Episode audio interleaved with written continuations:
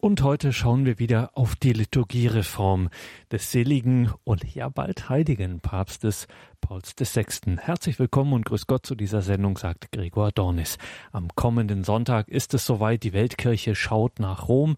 Es finden wieder Heiligsprechungen statt und unter den Heiligen, die wir dann auch ganz dienstoffiziell als solche verehren dürfen, ist der heilige Paul VI., jener Papst des Zweiten Vatikanischen Konzils, der viele Anliegen des Konzils weitergeführt hat.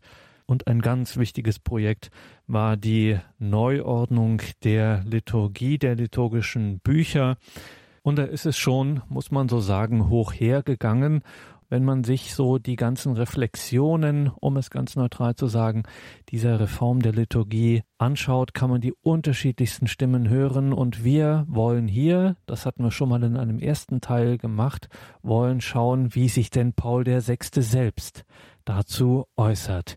Der Trierer Liturgiewissenschaftler und Leiter der wissenschaftlichen Abteilung des Deutschen Liturgischen Instituts, Professor Klaus-Peter Dannecker, hat da Schätze zutage gefördert, das muss man sagen, und lässt hier für uns Paul den Sechsten mal selbst zu Wort kommen mit dem Blick auf seine Liturgiereform Ende der 60er Jahre, Anfang der 70er Jahre dann in der Weltkirche umgesetzt. Das ist eine spannende Sache, das sollten Sie sich nicht entgehen lassen. Jetzt hatten wir in der vergangenen Sendung Professor Dannecker über die geschichtliche Entwicklung gesprochen, die dann zur Liturgiereform führte. Jetzt schauen wir mal, wie es dann tatsächlich mit der Liturgiereform dann ausging. Es ist ja doch so, dass es sehr kontrovers beobachtet, äh, begleitet wurde. Es gab Kritiker, es gab ähm, Jubler, wenn man es so sagen will. Ähm, Paul VI. ist da ganz päpstlich, nämlich äh, sehr ausgleichend, ähm, er bewegt sich in der Mitte und ähm, wie reagiert er denn nun jetzt auf diese überschwänglichen Applaus beziehungsweise die Kritik, die auch daran geübt wurde? Da reagiert Paul VI. relativ schnell und sehr ausgewogen.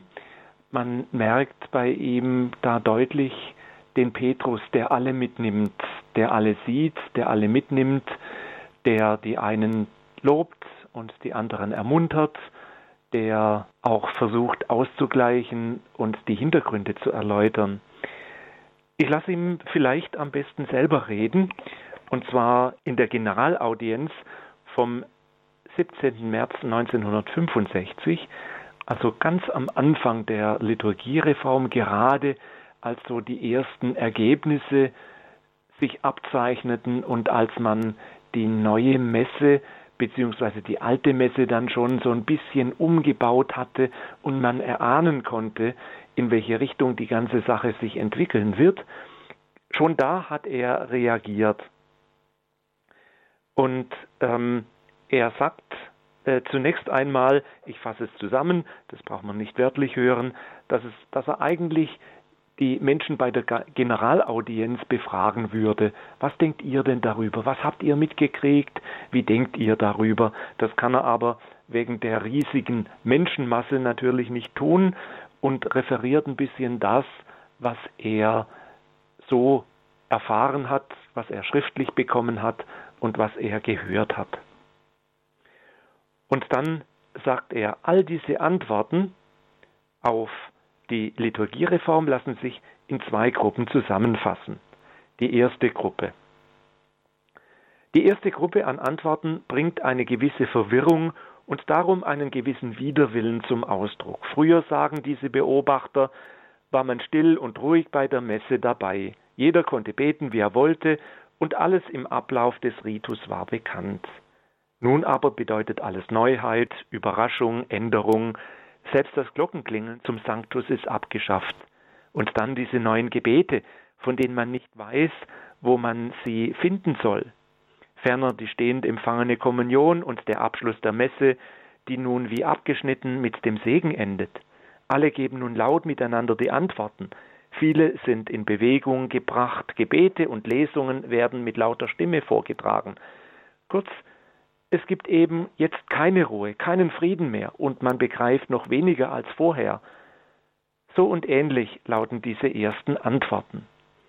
Wir wollen hier keine Kritik dieser Beobachtungen bieten, weil wir lieber selber, weil wir lieber zeigen sollen, dass sie schon eine recht mangelhafte Erfassung des Sinns der religiösen Riten offenbaren. Sie lassen nicht etwa schon wahre Andacht und wirkliches Gefühl für Sinn und Bedeutung der heiligen Messe durchblicken, sondern vielmehr eine gewisse geistige Gleichgültigkeit, die nicht bereit ist, eine persönliche Anstrengung in Geist und Teilnahme aufzuwenden, um die heiligste der religiösen Handlungen besser zu erfassen und besser zu vollbringen, der uns anzuschließen, wir eingeladen, ja sogar verpflichtet sind. Wir fassen hier zusammen, was wir in diesen Tagen von allen Priestern in der Seelsorge und tüchtigen Religionslehrern immer wieder gesagt wird. Erstens einmal ist es unvermeidlich, dass am Anfang mancherlei Verwirrung und ein gewisser Widerwille entsteht. Es liegt in der Natur schon einer jeden praktischen Reform, erst recht einer geistlichen Reform veralteter, alteingewurzelter und lange schon fromm beobachteter religiösen Gewohnheiten, dass sie mit Umstellung auch ein wenig Umsturz bewirkt, der nicht immer allen gefällt. Zweitens aber werden eine gewisse Erklärung und Erläuterung, einige Vorbereitung und eine gewisse sorgsame Hilfe und Führung rasch die Ungewissheiten und Unsicherheit beseitigen und sofort dann auch Sinn und Geschmack für solche Neuordnung wecken. Drittens soll und darf man nämlich nicht glauben, dass man auch mit dem Neuen nach einer gewissen Zeit erneut so ruhselig und fromm oder träg wie früher werden darf. Keineswegs. Die Neuordnung muss ganz anders ausfallen, nämlich gerade die Passivität bei der heiligen Messe anwesenden Gläubigen verhindern und aufwecken. Früher genügte es beizuwohnen, jetzt muss man teilnehmen. Früher genügte die Anwesenheit, jetzt braucht es Aufmerksamkeit und Aktion, Mitwirkung. Früher konnte man träumen und vielleicht auch schwätzen, jetzt nicht mehr. Jetzt muss er hören und beten. Wir hoffen, dass Zelebranten und Gläubige rasch die neuen liturgischen Bücher erhalten können und dass diese auch in ihrer neuen, sowohl textlich als typografischen Form die gleiche Würde wie die vorhergehenden widerspiegeln. Die heilige Versammlung wird lebendig und tätig. Dabei bedeutet, die einzelne Seele in Tätigkeit, Aufmerksamkeit und Gespräch zum Mitsingen und Mithandeln kommen zu lassen. Der Einklang, die Harmonie des Gemeinschaftsaktes, der nicht nur mit äußerer Geste, sondern mit innerer Bewegung des Glaubensempfindens und der Frömmigkeit vollzogen wird, prägt den Ritus eine besondere Kraft und Schönheit auf. Er wird zum Chor und zum Konzert, zum Ein- und Zusammenklang zum Rhythmus eines unermesslichen Flügels, der unentwegt zu den Höhen des Geheimnisses der göttlichen Freude fliegt, sich aufschwingt. Soweit einmal ein erster Teil des Zitates, die erste Gruppe an Antworten, die hier Paul VI. beschreibt. Ich will dazu noch ein paar Kleinigkeiten anmerken. Zunächst einmal beschreibt der Papst was er hört, was die Menschen ihm mitteilen. Das, was sie verunsichert, das, was immer so war, was sie von Kindesbeinen an gewohnt sind, vielleicht schon bis ins hohe Alter, je nachdem, wie alt die Menschen sind, die ihm geschrieben haben, das ändert sich jetzt. Und gerade in, im religiösen Bereich ist es schwer zu verdauen, schwer zu verkraften. Denn für viele Menschen ist die Religion, der Glaube an Gott etwas Festes, auch wenn alles andere im Leben sich ändert und wackelt und immer wieder in Frage gestellt wird. Der Glaube, die Religion Gott, das darf nicht ändern und die Liturgie als Ausdruck dessen, das ist natürlich schon für viele schwer gewesen. Der Papst spart aber auch nicht mit ähm, Hinweisen darauf, woran das liegen könnte. Und er führt an, zunächst einmal, dass es an vielen an wahrem inneren Zugehen auf die Liturgie mangelt. Er sagt, dass die Menschen oberflächlich gewesen sind, dass viele halt in die Messe gegangen sind aus Gewohnheit und gar nicht verstanden haben, einzudringen in den tiefen inneren Sinn, in die tiefe Bedeutung und dass die Wirkung der Liturgie, das, was im Herzen da geschieht. Damit greift Paul VI. den Wunsch von Pius X. auf, den ich in der letzten Sendung schon zitiert hat, habe, dass die Liturgie den wahren christlichen Geist wieder wachrufen soll, dass die Menschen zum tiefen inneren Glauben geführt werden sollen und die Liturgie ihnen dabei hilft, tiefer zu, hineinzufinden in diesen Glauben und sich tragen zu lassen von diesem Glauben. Damit trifft natürlich Paul VI. bei vielen Menschen, denke ich, ähm, ich kenne diese Zeit nicht mehr aus eigener Anschauung, dafür bin ich zu jung, aber trifft ähm, bei vielen einen wunden Punkt, dass es die, an der Auseinandersetzung fehlt, dass es daran fehlt, sich innerlich tief einzulassen auf dieses Heilsgeheimnis, was sich in der Messe, in der Liturgie insgesamt ereignet. Der Hintergrund der Äußerungen des Papstes muss natürlich auch berücksichtigt werden. Paul VI. war Italiener und kannte die Kirche in Italien natürlich besonders gut durch seine Bischofstätigkeiten, natürlich vor allem auch die Mailänder Diözese, der er vorgestanden hat vor seinem Pontifikat. Und ähm, in Italien hat die liturgische Entwicklung im 20. Jahrhundert sich etwas anders abgespielt als zum Beispiel bei uns in Deutschland oder im deutschen Sprachraum. Da war, waren die Versuche der Beteiligung der Menschen noch nicht so weit entwickelt, noch nicht eingeführt, als Paul VI. hier diese Äußerungen machte.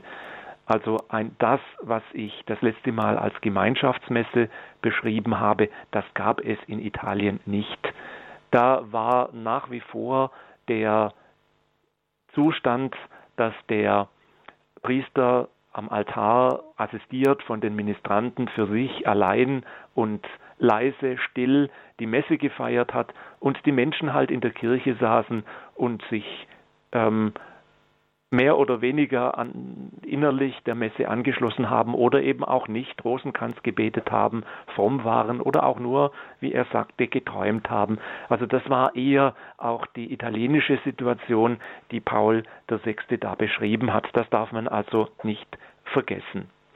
Und er schreibt auch, jede Änderung hat etwas Anstrengendes an sich, nämlich dass man etwas Liebgewordenes zurücklassen muss, dass man sich auf etwas Neues einlassen muss. Das ist immer und überall so, nicht nur in der Liturgie und nicht nur in der Kirche. Und er fordert die Menschen auf, das in Angriff zu nehmen, das zu tun, das auch mit Wohlwollen und mit einem guten Sinn zu tun, mit einem Sinn, dass in diesem Neuen auch ein Schatz verborgen liegt, den er auf immer wieder neue Weise in dieser Generalaudienz, aber auch bei vielen, vielen anderen Gelegenheiten immer wieder angepriesen und unterstrichen hat. Er sagt auch, dass die Änderung, die Liturgiereform Erklärungen und Erläuterungen braucht. Das ist sicher wahr, sonst kann man sie erstens nicht verstehen, das ist das eine, aber das Verständnis fordert auch die Mitfeier und das sich darauf einlassen, die Hintergründe, die ähm, äh, braucht es gerade auch bei den Dingen, die von den Menschen zuerst wahrgenommen werden. Warum ist es jetzt anders? Warum äh, ist das so und nicht mehr so wie früher? Das hat man sich wohl überlegt und ist nicht einfach aus irgendeiner willkürlichen Laune heraus festgelegt worden. Und ein, die Erläuterung dieser Hintergründe, das anerkennt Paul VI. ist wichtig, um da einen guten Schritt miteinander tun zu können. Und er mahnt aber auch gleich wieder, ähm, auch wenn das Neue dann irgendwann, irgendwann einmal dann vertraut ist, wenn man es kennt, darf man nicht wieder in das alte Hamsterrad verfallen, darf man nicht wieder neu sich ähm, einlullen lassen von dem immer gleichen Ablauf, sondern muss wach bleiben, muss immer wieder neu an der heiligen Messe teilnehmen mit neuer Offenheit und sich neu einlassen auf das Neue, was jeweils von Gott her in der Messe passieren will. Soweit einmal zur Kritik der ersten Gruppe, zu dem, was der Papst zur ersten Gruppe sagt. Er führt dann in der Generalaudienz vom 17. März 1965 eine zweite Gruppe an. Die zweite Gruppe, ich zitiere ihn wieder, die zweite Gruppe der Kommentare, die über die ersten Feiern der neuen Liturgie zu uns gelangen, ist hingegen voller Begeisterung und Lob. Da sagt einer, endlich kann man die vielgestaltige, komplizierte und geheimnisvolle Zeremonie begreifen und verfolgen. Endlich kommt einem der Geschmack daran. Endlich spricht der Priester mit den Gläubigen und man sieht, dass er mit ihnen und für sie handelt. Wir haben ergreifende Zeugnisse von Leuten aus dem Volk, von Kindern und Jugendlichen, Kritikern und Beobachtern, frommen, nach Eifer und Gebet strebenden Personen, wie von Männern langer und schwerwiegender Erfahrung sowie hoher Kultur. Es sind positive Zeugnisse. Ein alter Mann von hervorragender Stellung, hoher Gesinnung und feinster, darum bisher immer unbefriedigter Spiritualität, fühlte sich verpflichtet, am Ende der ersten Feier der neuen Liturgie eigens zum Zelebranten zu kommen, um ihm aufrichtig seine Beglückung zu bekennen, dass er endlich, vielleicht erstmals in seinem Leben in geistlicher Fülle und vollkommener Beglückung am heiligen Opfer teilnehmen konnte.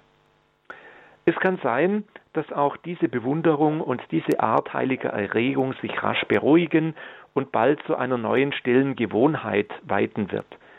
An was alles gewöhnt sich der Mensch nicht allmählich, aber man darf sicher glauben, dass diese Erfahrung der religiösen Intensität, wie die neue Form des Ritus sie verlangt, sich keineswegs deshalb mindern wird und damit auch nicht das Bewusstsein, zwei geistliche Akte zugleich vollbringen zu müssen.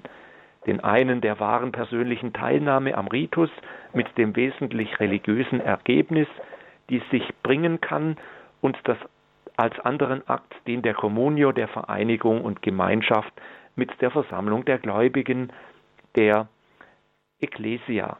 Das sind Akte, deren erster nach der Gottesliebe strebt und deren zweiter nach der Nächstenliebe. Das Evangelium der Liebe verwirklicht sich also in den Seelen unserer Zeit und das ist doch wahrhaft eine schöne, neue, große, licht- und hoffnungsvolle Sache. Soweit der Papst zur zweiten Gruppe der Kommentare, die er erhalten hat. Also die Gruppe der Menschen, die sich begeistert zeigt, die angetan ist von der Neuerung, soweit sie 1965 schon sichtbar war. Natürlich freut sich der Papst über diese positive Rückmeldung und unterstreicht dies auch, aber auch hier mahnt er, man darf nicht in alte Gewohnheiten verfallen, auch das Neue schleift sich ab, sondern muss wach und frisch bleiben, immer wieder neu das Eigentliche suchen und ähm, in, mit, mit innerer Anteilnahme an der Liturgie mitfeiern. Bei dieser Abwägung der Kritik, soweit das 1965 überhaupt schon möglich war, geht der Papst, kann er auch noch gar nicht auf die inhaltliche Kritik, die ja schon mit der Beschlussfassung von Sacrosanctum Concilium entstanden ist, von ganz wenigen ähm, Bischöfen und sich dann auch ausgebreitet hat und bis heute zu verschiedenen Bewegungen geführt hat. Auf diese Kritik geht er noch nicht ein. Darauf, dafür gibt es später andere Zeugnisse, wo er darauf eingeht und diese Kritik hm, schätzt, wahrnimmt, aber auch sagt, wir haben einen Weg miteinander beschritten und wir haben einen guten Weg miteinander beschritten, der jetzt nicht, wie die Kritiker dann vorwerfen, ähm, unbedacht gewesen ist, der unreflektiert gewesen ist, sondern wir haben diesen Weg mit vielen, vielen Experten beschritten, wir haben diesen Weg mit vielen, vielen Gläubigen beschritten. Und wir haben einen guten Weg beschritten, soweit man das ähm, schon sagen kann zu dieser Zeit. Das Problem dieser Kritik bleibt bis heute und wird wahrscheinlich bis am Ende der Kirche bleiben, dass es Menschen gibt, die nie mit dem Erreichten zufrieden sind, die immer wieder mäkeln und Probleme sehen, die vielleicht auch zu Recht bestehen. Das äh, wird es immer geben in einer menschlichen Gesellschaft. Paul VI. tut das, was man in, dieses, in diesem Sinne tun kann, um diesen Menschen zu helfen, nämlich lenkt ihren Blick auf das Gute, auf das, was die Liturgiereform an Gutem hervorbringen wird. Sie hat ja noch gar nicht stattgefunden 1965 und versucht, die Kritiker ernst zu nehmen, aber auch ihren Blick zu lenken auf die Ergebnisse, auf das Positive, auf die durchaus guten Früchte, die diese Reform hervorbringt. Wir haben die beiden Pole der Kritik, die traditionalistische Kritik auf der einen Seite, aber auch die Kritik auf der anderen Seite, der die Entwicklung noch nicht weit genug gegangen ist bis heute. Wir haben aber auch, Gott sei Dank, und das will ich wirklich mit vollem ähm, Mut unterstreichen, eine ganz große, breite Menge an Gläubigen, die sehr zufrieden sind mit der Liturgie, die sie gerne mitfeiern und die darin wirklich das finden, was der Papst einfordert und wieder unterstreicht, nämlich Nahrung für ihren Glauben und Nahrung für ihre Spiritualität, Nahrung für das Leben und einen Halt, Hilfe und Orientierung für das Leben.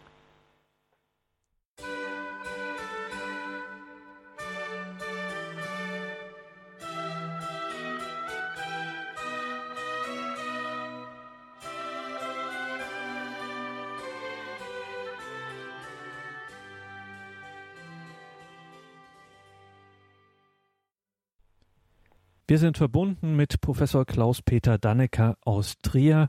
In der heutigen Credo-Sendung schauen wir wieder auf die Liturgiereform von Paul dem Sechsten, der vor 40 Jahren verstorbene Papst. Das ist eines seiner großen, bedeutenden Hinterlassenschaften, Vermächtnisse, diese Liturgiereform Ende der 60er, Anfang der 70er Jahre. Für viele auch ein, ja, sagen wir es so, Zankapfel. Also auf der einen Seite, dass es diese Reform überhaupt gab. Auf der anderen Seite diejenigen, die sagen, das ging ja alles nicht weit genug. Und auf beiden Seiten, Professor Dannecker, findet sich immer wieder eine heikle Feststellung, nämlich zu sagen, eigentlich seien diese Eingriffe der Liturgiereform hätten an der Liturgie, an ihrem Wesen der Liturgie etwas geändert. Wie ist äh, darauf auch gerade mit Paul dem Sechsten äh, selber zu antworten? Wir haben ja bisher das Zeugnis von 1965 von einer Generalaudienz gehabt, wo sich so das erste abzeichnete, wie sich die Liturgie entwickeln wird. Ähm, ein paar Jahre später, 1969, kommt dann der neue Ordo Misse heraus, nachdem man lange beraten hat, den auch ausprobiert hat äh, und ähm, immer wieder verfeinert, verändert, überlegt hat, diskutiert hat. Und ähm, 1969 wird also diese neue Messe, der neue Ordo Misse vorgestellt. Neu ist eigentlich vielleicht auch der falsche Ausdruck, sondern eben der weiterentwickelte, der angepasste, der reformierte Ordo Misse. Und ähm, Paul VI. hat sich daraufhin in verschiedenen Generalaudienzen äh, darüber geäußert und dazu Stellung genommen. Er sagt am 20. November 1969 sehr klar und deutlich seine Meinung, gibt Antwort auf den Vorwurf oder auf die Anfrage. Vorwurf war es damals noch keiner, sondern eher eine Anfrage. Hat, hat man da nämlich nicht Wesentliches geändert? Ähm, da spielt natürlich eine Rolle, äh, was Sie, Herr Dornitz, in der Anmoderation schon angedeutet haben, dass die, die Durchführung der Liturgiereform letztlich auch das Werk von Paul VI. selber war. Das war schon sein Kind, das er, ähm, äh, das er hier in die Welt gebracht hat. Aber zum Paul VI. selber und seiner Stellungnahme zum neuen ähm, Ordo Misse 1969. Er sagt, der eine oder andere lässt sich vielleicht von einer besonderen Zeremonie beeindrucken oder von einer daneben stehenden Rubrik, als ob sich da eine Verfälschung befinde oder verberge oder als ob es sich um eine Schmälerung von Wahrheiten handle, welche der katholische Glaube ein für allemal gewonnen und durch seine Vollmacht sanktioniert habe, als ob das Gleichgewicht zwischen dem Gesetz des Betens, also der Lex Orandi, und dem Gesetz des Glaubens, also der Lex Credendi, sich verschoben habe. Aber das ist nicht der Fall, ganz bestimmt nicht. Vor allem, weil der Ritus und die dazugehörige Rubrik an und für sich keine dogmatische Definition sind, sondern sie müssen je nach dem liturgischen Kontext, auf den sie sich beziehen, in unterschiedlicher Weise ihren Wert annehmen. Es sind Gebärde und Begriffe, die sich auf eine gelebte und lebende religiöse Handlung eines unaussprechlichen Geheimnisses göttlicher Gegenwart beziehen, die nicht immer in eindeutiger Weise vollzogen wird, eine Handlung, welche nur die theologische Kritik analysieren und in lehrmäßiger und logisch befriedigender Wendung ausdrücken kann. Und dann, weil die Messe auch nach der Neuordnung jene von immer ist und bleibt, wenn auch mit größerer Deutlichkeit unter gewissen Aspekten. Die Einheit zwischen dem Abendmahl des Herrn und dem Kreuzesopfer, die Vergegenwärtigung des einen und des anderen in der Messe wird unverletzlich bestätigt und gefeiert, in der Neuordnung wie in der vorausgehenden Ordnung. Die Messe ist und bleibt das Gedächtnis an Christi letztes Abendmahl, in welchem der Herr durch die Verwandlung von Brot und Wein in seinen Leib und sein Blut das Opfer des Neuen Testamentes einsetzte und wollte, dass es durch sein Priestertum, das er den Aposteln verlieh, in gleicher Weise nur in anderer, nämlich unblutiger und sakramentaler Gestalt, bis zu seinem ewigen Gedächtnis erneuert werde, bis zu seiner letzten Wiederkehr. Und wenn ihr die Beziehungen zwischen der Liturgie des Wortes Gottes und der eigentlichen eucharistischen Liturgie beim neuen Ritus mit größerer Klarheit herausgestellt seht, diese gleichsam als realisierende Antwort auf jene, oder wenn ihr feststellt, wie sehr bei der Feier des eucharistischen Opfers die Mitwirkung der Gemeinschaft der Gläubigen erfordert wird, welche sich bei der Messe im Vollsinn als Kirche darstellen und fühlen sollen, oder aber wenn ihr andere wunderbare Eigentümlichkeiten unserer Messe kennenlernt, dann glaubt nicht, dass dadurch ihr echtes und herkömmliches Wesen verändert werde.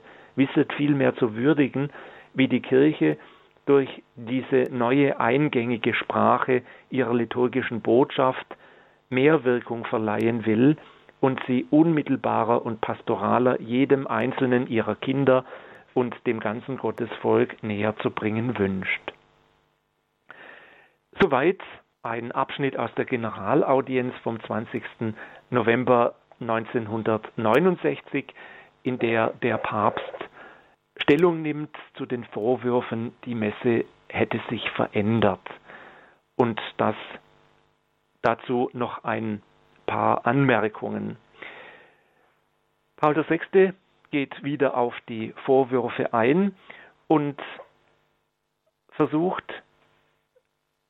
ernst zu nehmen und darauf hinzuweisen, dass es eben nicht so ist, dass man sehr genau mit den wissenschaftlichen Mitteln hingeschaut hat auf die liturgische Entwicklung, auf die Feier der Messe in ihrer liturgischen Entwicklung und dass man daraus schon mit guter Sicherheit den Gehalt dieser Messe, den Inhalt dieser Messe, die Botschaft dieser Messe, den theologischen Gehalt entschlüsselt hat und sagen kann, das ist so. Und wir feiern da jetzt nichts etwas Neues, sondern wir feiern das, was schon Jesus beim Abendmahl gefeiert hat und was alle Christen bisher gefeiert haben. Wir sind da jetzt also nicht auf Abwege geraten. Das sagt er mit großer Bestimmtheit und mit großer Klarheit. Vielleicht dazu noch ein paar liturgietheologische Hintergründe. Die liturgische Entwicklung hat sich abgespielt in einem Rahmen, der zunächst einmal in Jerusalem angefangen hat und sich dann ausgeweitet hat auf die ganze Welt. Und die kulturellen Bedingtheiten des Ursprungsgebietes im heutigen Israel hat man zum Teil mitgenommen, zum Teil hat man neue Elemente in den empfangenden Kulturen aufgenommen. Das Mahl und die Verkündigung des Wortes Gottes sind zwei Konstanten, die sich durchhalten. Und zwar einmal mit Brot und Wein. Darauf bin ich auch schon beim letzten Mal eingegangen. Diese Konstanten, die hat man aufgegriffen, die hat man immer wieder neu eingebettet in einen anderen kulturellen Kontext und der hat sich verändert und der wird sich auch verändern. Das drückt Sacrosanctum Concilium, also die Liturgiekonstitution über die heilige Liturgie, so aus, dass es einen festen, unveränderlichen Kern gibt, einerseits, aber auch andererseits einen veränderlichen Kern, der immer wieder neu angepasst wird, der sich anpasst an die jeweiligen Kulturen. Zum Beispiel, um das mal an etwas zu erläutern, als im 8. Jahrhundert ähm, die römische Liturgie nördlich der Alpen kam, in den deutschen Sprachraum und sich hier breit machte, gab es relativ wenige sinnliche Ausdrücke. Es gab zum Beispiel keine Osterkerze. Das ist in unserem ähm, äh, germanisch-fränkischen Reich entstanden. Eine etwas größere Sinnesfreude hat sich hier dann breit gemacht, eben zum Beispiel das Osterfeuer und die Osterkerze. Dieses Element der Liturgie ist dann wieder nach Rom gewandert, als äh, dann im 12. Jahrhundert ähm, die liturgischen Bücher von nördlich der Alpen wieder nach Rom äh, gewandert sind und hat dann auch eine Heimstatt gefunden in der römischen Liturgie. Und seit dieser Zeit hat man auch in Rom Oster, ein Osterfeuer und eine Osterkerze. Aber bis heute merkt man, wenn man einmal die italienischen Osterkerzen oder römischen Osterkerzen anschaut und die Osterkerzen aus dem deutschen Sprachraum, ähm, dass es da unterschiedliche Auffassungen gibt, dass die anders behandelt werden. Italien ist ein helles Land, da braucht man nicht so viele Kerzen wie in unserem doch etwas dunkleren Norden. Und so prägt sich die Liturgie immer wieder neu aus und ähm, greift kulturelle Eigenheiten auf. Das ist letztlich bis heute so ähm, und muss auch so sein, weil eben der Glaube sich in einem konkreten Lebensumfeld ausdrücken will. Jesus Christus ist Mensch geworden in einer bestimmten Kultur und will es immer wieder neu in allen Kulturen dieser Welt tun und das Evangelium will sich in jeder Kultur einwurzeln und die frohe Botschaft in allen Kulturen ihre Früchte bringen. Das ist das eine, ähm, dass es immer wieder Anpassung braucht, dass ein kultureller Ausdruck geschaffen werden muss. Ähm, ein weiteres Beispiel wäre die Musik. Es gab eine Zeit, in der es keine gregorianische Musik gab, auch in der lateinischen Messe nicht. Das ist eben erst mit dem Papst Gregor dem Großen oder kurz danach ähm, äh, gekommen. Die Ausprägung, die wir heute kennen, ist noch viel später entstanden, aber davor gab es keine gregorianische Musik, auch keine liturgische gregorianische Musik. Da hat man andere Dinge gesungen und hat man anders gesungen. Und seit der Gregorianik, seit dem Mittelalter sind viele Musikstile auch in der Liturgie entstanden und immer wieder gepflegt worden und entwickeln sich laufend weiter. Auch das ist Ausdruck einer Kultur und auch wenn die Gregorianik wunderschön ist und sehr treffend den Glauben zum Ausdruck bringt, gibt es daneben auch noch andere Musikstile und Musikarten, die das auch können und auch gut können. Und ich darf nicht das eine verteufeln und das andere in den Himmel loben, sondern alles dient zum Lobe Gottes und alles darf zum Lobe Gottes dienen. Diese Offenheit und diese Weite ist das Katholische an unserem Glauben, das Umfassende. Natürlich braucht es eine gewisse Pflege und natürlich muss auch geschaut werden, dass die Breite nicht zu groß wird im Sinne von, dass sie hinausläuft, dass sie im, auf dem, im Rahmen des Glaubens braucht, aber in dieser Breite darf und kann und muss zum Beispiel auch sich die Musik ausdrücken können. Also diese, diese Breite gibt es, aber auch äh, die, der Kern, der unveränderliche Kern, den der Papst so stark unterstreicht, ähm, dass es eine, äh, dass die Messe ist und bleibt die Repräsentation, die Gegenwärtigsetzung des Kreuzesopfers, des Pascha-Mysteriums Christi in der Liturgie, das ist der unveränderliche Kern, an den man nichts geändert hat, aber auch gar nichts geändert hat. Und darauf legt der Papst Wert, das unterstreicht er ähm, mit aller Deutlichkeit und mit seiner ganzen Autorität.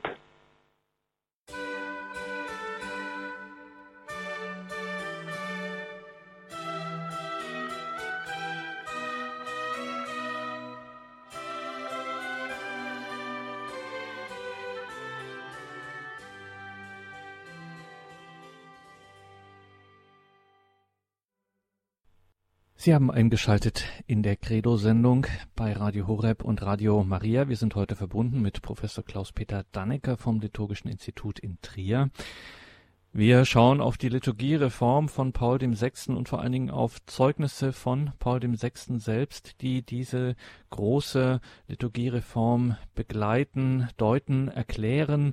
Da hat Professor Dannecker einiges zusammengestellt, Originaltexte hier gefunden, die wir in dieser Sendung hören. Wir hören also viel O-Ton, kann man so sagen, Paul VI. Professor Dannecker, eines der sinnenfälligsten und auffälligsten ähm, Reformen in dieser Liturgie Reform war die Erlaubnis der Volkssprache, also nicht mehr ganz strikt Latein ähm, in der Heiligen Messe, sondern dass in der Volkssprache vor Ort äh, die Liturgie gefeiert werden durfte. Was war hier dem Papst Paul VI. theologisch wichtig? Ja, zunächst einmal hat Sacrosanctum Concilium, die Liturgiekonstitution, etwas Verhalten formuliert und sagt, der Muttersprache kann ein weiterer Raum zugebilligt werden.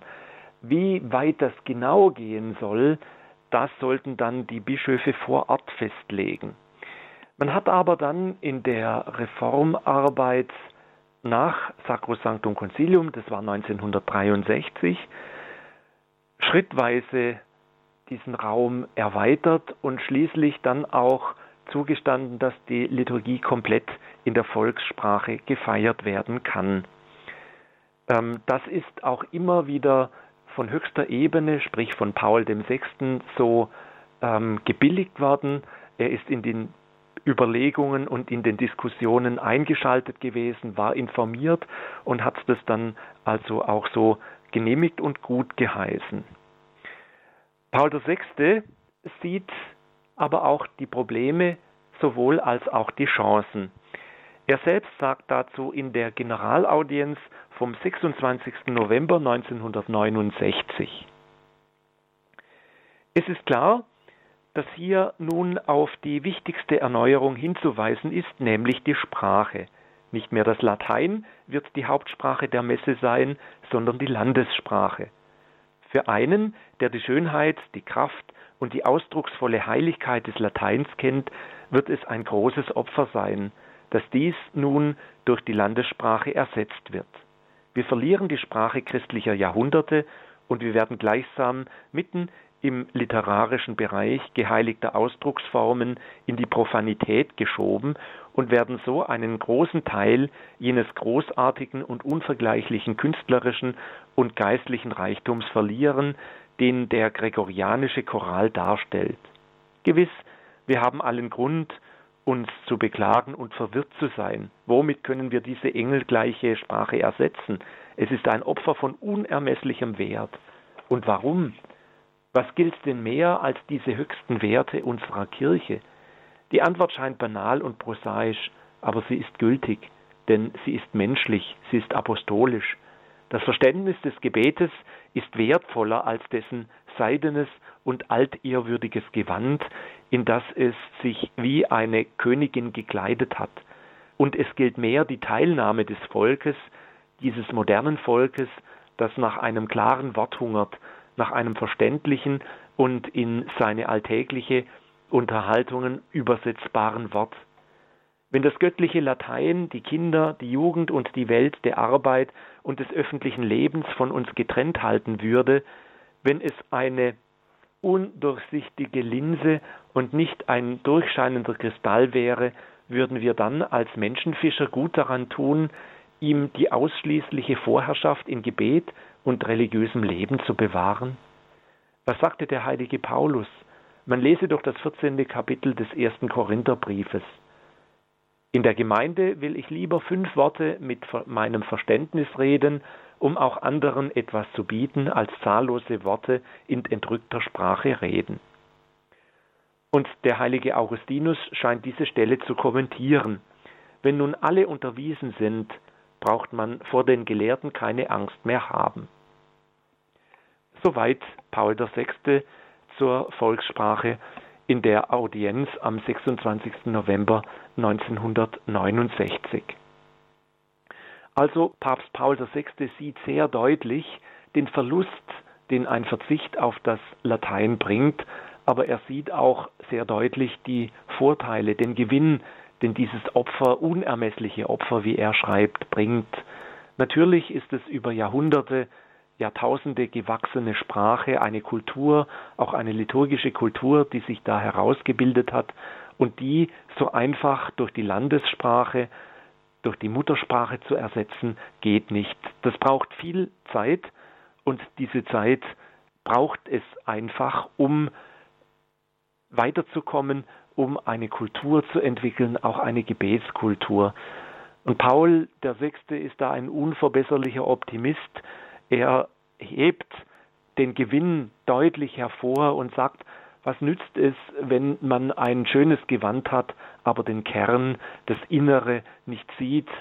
Was nützt eine tolle Sprache und wunderschöne Melodien, wenn man sie nicht versteht und wenn sie nicht ins Herz gelangen und die Menschen erreichen und sie äh, zum Glauben führen und sie im Glauben stärken? Und dann sagt er, wir müssen Menschenfischer sein, wir müssen diese Sprache verwenden, die die Menschen verwenden, wir müssen hineingehen in die Sprache, die den Glauben zu den Menschen bringt und die den Glauben ähm, den Menschen verständlich macht. Da kann man sehr viel drüber diskutieren, da kann man ähm, auch trefflich streiten darüber, ob diese Auffassung so richtig ist. Wenn wir und wir sind ja jetzt doch einige Jahre, 50 Jahre nach dieser Einführung.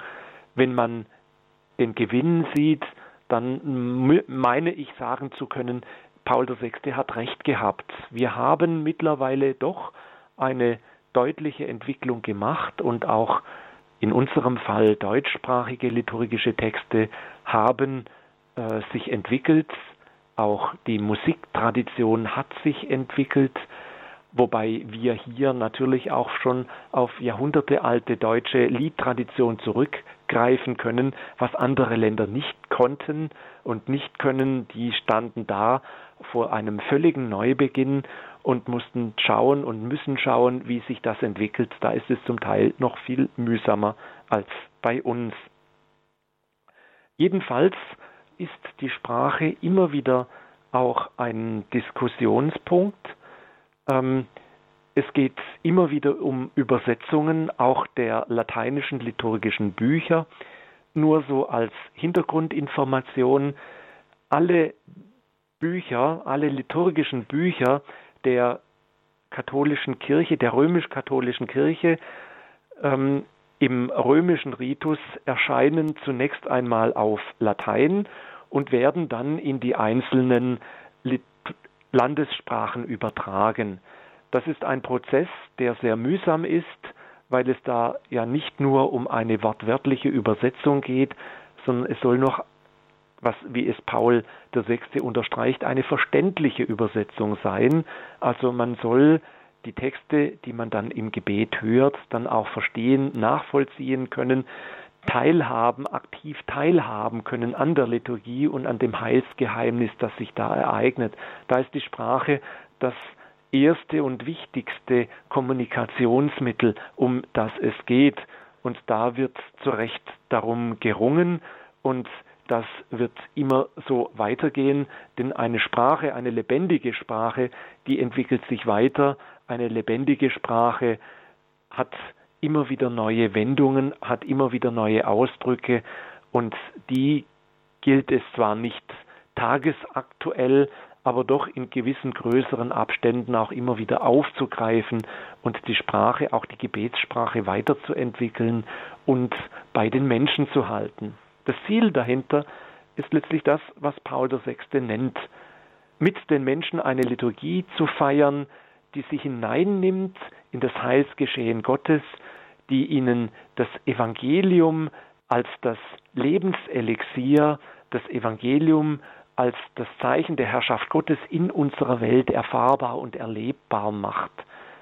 Also die Liturgie will zeigen, dieser Gott ist in, mit dieser Welt verbunden, der ist nicht irgendwie, versteckt sich nicht hinter irgendeiner fremden Sprache, einer unverständlichen Sprache, sondern dieser Gott ist es, der in die Welt kommt, zu den Menschen kommt, so wie er es in Jesus Christus getan hat, als er Mensch geworden ist und auch diese damalige Sprache dort gesprochen hat, eben das Aramäisch, so geschieht es heute in den vielen, vielen Sprachen und Kulturen dieser Erde.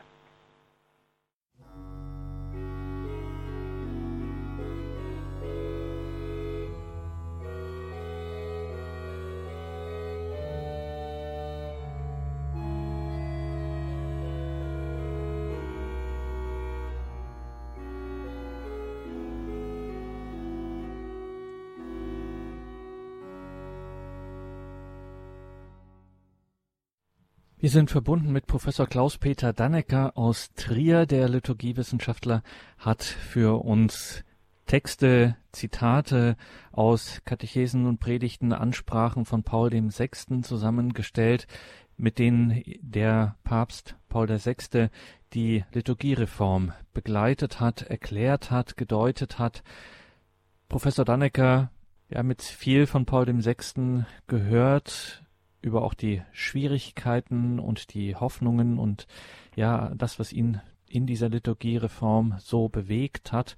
Kommen wir zurück zum Anfang. Der Papst Paul VI., er spricht einmal davon, dass die Kirche ihr ewiges Pfingsten bräuchte. Ihr ewiges Pfingsten. Und da hören wir schon durch etwas, was im Zusammenhang mit Konzil und eben auch Liturgiereform immer wieder formuliert wurde, nämlich das Stichwort Überforderung hat hier Paul VI. hat sich die Kirche hier nicht doch überfordert, wenn dann von so etwas wie ewigem Pfingsten zum Beispiel die Rede ist.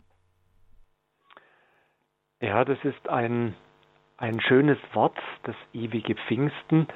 Ähm, Hintergrund ist, dass man schon seit der apostolischen Zeit Pfingsten als Geburtsstunde der Kirche ähm, versteht und dass Pfingsten, das Pfingstereignis, die Geistsendung, die Kirche immer wieder neu durchdringen muss und immer wieder neu leitet und führt und die Kirche sich in diesem Pfingsten jung hält, dass sie nicht vergreist, vielleicht alt und altehrwürdig wird, aber nicht alt und vergreist. Ähm, ich will ganz einfach antworten. E, das ewige Pfingsten ist keine Überforderung, sondern es ist eine Tatsache, ein Ereignis, ähm, weil dieses Pfingsten die Kirche nicht selber machen kann und nicht selber machen muss. Es ist keine menschliche Leistung, sondern die Gabe Gottes, die alles verändert. Natürlich kann und muss die Kirche um diese Geistgabe, um diesen Geist bitten. Sie muss sich vor allem diesem Geist öffnen und aus diesem Geist heraus leben. Aber hören wir doch Paul VI., der in der Generalaudienz vom 29. November 1972 genau dazu Stellung nimmt. Er sagt, die Kirche braucht ihr ewiges Pfingsten, sie braucht das Feuer im Herzen, das Wort auf den Lippen, das Prophetische in ihrem Blick. Die Kirche muss Tempel des Heiligen Geistes sein das heißt Tempel der vollkommenen Reinheit und des inneren Lebens. Sie muss wieder in sich selber hineinhorchen, in die stumme Lehre von uns modernen Menschen, die wir alle extrovertiert und in den Bann gezogen sind vom äußeren verführerischen Leben, das durch die Verlockungen falschen Glücks verdirbt.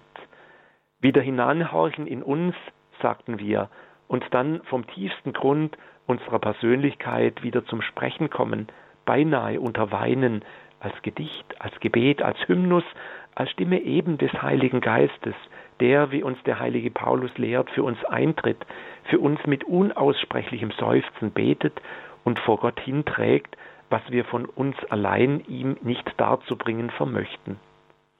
Die Kirche muss das Sehnen, den Geschmack, die Gewissheit ihrer Wahrheit wieder zurückgewinnen. Sie muss un unter unbeirrbarem Schweigen und mit gelehriger Bereitschaft wieder auf die Stimme des Heiligen Geistes, wie auf das in beschaulicher Abgeschiedenheit mit ihm geführte Gespräch hören, denn er lehrt alle Wahrheit. Und dann braucht die Kirche das Zurückfluten der Liebe in all ihr menschliches Tun hinein, die Flut jener Liebe, die wir die göttliche nennen und die in unsere Herzen ausgegossen ist durch den Heiligen Geist, der uns geschenkt wurde, vom Glauben durchdrungen, braucht die Kirche einen neuen Ansporn zum Wirken, den Ausdruck dieser Liebe im konkreten Tun, ihren anspornenden, drängenden Eifer. Sie braucht das Zeugnis, das Apostolat. Ihr Menschen von Fleisch und Blut, hört ihr uns, das braucht die Kirche, den Heiligen Geist, den Heiligen Geist in uns, in jedem von uns und in uns allen zusammen, in uns als Kirche. Seht, vor allem braucht die Kirche heute den Heiligen Geist. Ruft ihm daher alle stets zu, komm. Mit diesen eindringlichen Worten beschreibt Paul VI. in der Generalaudienz vom 29. November dieses Wirken des Heiligen Geistes in der Kirche heute, das alles verändert, das alles durchdringen kann. Ich will einen kleinen Ausflug von Paul VI. zu Johannes Paul II. machen, der das ganz ähnlich gesehen und formuliert hat. Er macht vielleicht auch den Schritt zur Liturgie, die uns diese Sendung ja beschäftigt hat, indem er sagt, dass die, dass die Liturgie die Epiphanie der Kirche ist, dass sich in der Liturgie die Kirche zeigt und erfahren lässt. Ähm, und zwar äh, schreibt er in seinem apostolischen Schreiben Dies Domini vom 31. Mai 1998, die Liturgie ist in ihrem Wesen nach eine Epiphanie der Kirche, die am offenkundigsten zutage tritt, wenn die Diözesangemeinde sich mit ihrem Bischof zum Gebet versammelt. Die Kirche wird auf eine vorzügliche Weise dann sichtbar, wenn das ganze heilige Gottesvolk voll und tätig an denselben liturgischen Feiern, besonders an denselben Eucharistiefeier teilnimmt, in der Einheit des Gebetes und an dem einen Altar und unter dem Vorsitz des Bischofs, der umgeben ist von seinem Presbyterium und den Dienern des Altars. Soweit Johannes Paul II., der das weiterführt und unterstreicht, was Paul VI. sagt. Der Heilige Geist lässt die Kirche neu sein und immer aktiv sein. Der Heilige Geist lässt die Kirche sich selber erleben und das geschieht in der Liturgie, aus der Liturgie heraus, so wie es Sacrosanctum Concilium 10 formuliert, dass die Liturgie Quelle und Höhepunkt des ganzen christlichen Lebens ist. Aus dieser Quelle, aus diesem Höhepunkt dürfen wir schöpfen und der Heilige Geist ist der Garant dafür. In der heutigen Credo-Sendung ging es in einem zweiten Teil um die Liturgiereform Ende der 60er, Anfang der 70er Jahre in der Weltkirche initiiert von vielen Vorläufern und dann schließlich durchgeführt von Paul dem Sechsten und genau dieser Papst, dieser selige, dieser heilige Papst hat dazu viel gesagt und Professor Klaus-Peter Dannecker, der unser heutiger Sendungsgast war, hat Originalzitate, Wortmeldungen von Papst Paul VI. gesammelt und uns hier vorgestellt. Danke, Professor Dannecker, dafür. Liebe Hörerinnen und Hörer, muss ich Ihnen nicht sagen, natürlich, die Sendung gibt's auf CD und die gibt's auch im Podcast, die gibt's auch in der Radio Horeb App. Und wenn Sie diese App noch nicht haben, wenn Sie die noch nicht auf Ihrem Smartphone haben, dann müssen Sie das ganz schleunigst sich downloaden. Geht ganz einfach und ist eine super Sache, kann man überall schön im Programm von Radio Horeb navigieren, kann natürlich auch live hören, Sendungen nachhören etc. Also Pflicht, die Radio Horeb App downloaden. Danke Ihnen allen fürs Dabeisein, für Ihren Beitrag, für Ihre Spende für Radio Horeb. Danke Professor Dannecker. Wir lassen Sie natürlich auch heute Abend nicht gehen, ohne dass Sie nicht zuvor für uns gebetet haben und uns den Segen zugesprochen haben. Der Herr sei mit euch und mit deinem Geiste. Segne und behüte euch und alle Menschen, mit denen wir verbunden sind, alle, die jetzt zuhören, der allmächtige und barmherzige und liebende Gott, der Vater und der Sohn und der Heilige Geist. Amen. Danke, Professor Dannecke, danke Ihnen, liebe Hörerinnen und Hörer. Es verabschiedet sich Ihr Gregor Dornis.